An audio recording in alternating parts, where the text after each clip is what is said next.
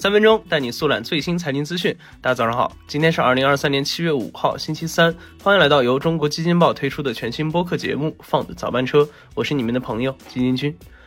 首先，我们来听一条快讯：软银集团孙正义再次踩雷。近期，软银先前投资的新兴社交平台 In Real Life 宣布公司将关闭，因为公司创始人宣称的两千万用户中，高达百分之九十五都是机器人伪装而成的。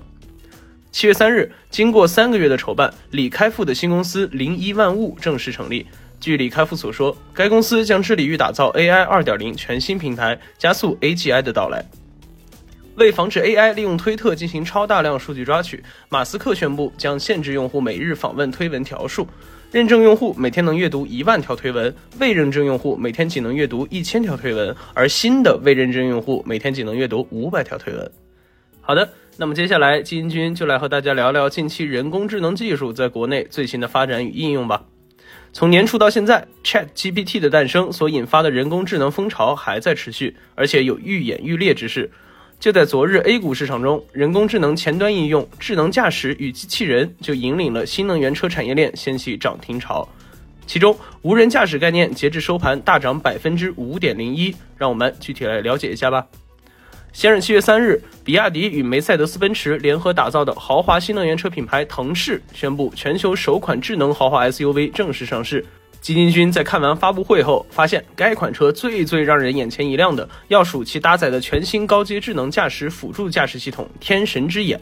据悉，这套“天神之眼”系统由比亚迪全站自研，是全球首款完全由整车厂自己设计开发、自己生产的车载计算平台。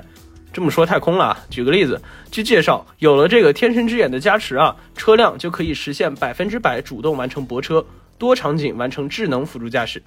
当然，除了汽车，机器人也是人工智能在前端应用中一个很重要的载体。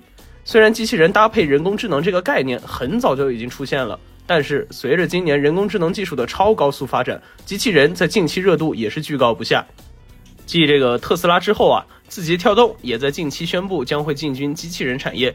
据悉，字节跳动的机器人主要是服务字节自己的电商履约需求，能够在仓库里分拣、打包货物。而除了这部分为内部需求所制造的机器人外，如何将 AI 大模型与机器人相结合，也会是字节跳动未来在机器人研究领域所坚持的方向。在基金君看来，这个机器人很可能会是 AI 大模型未来发展的重要方向。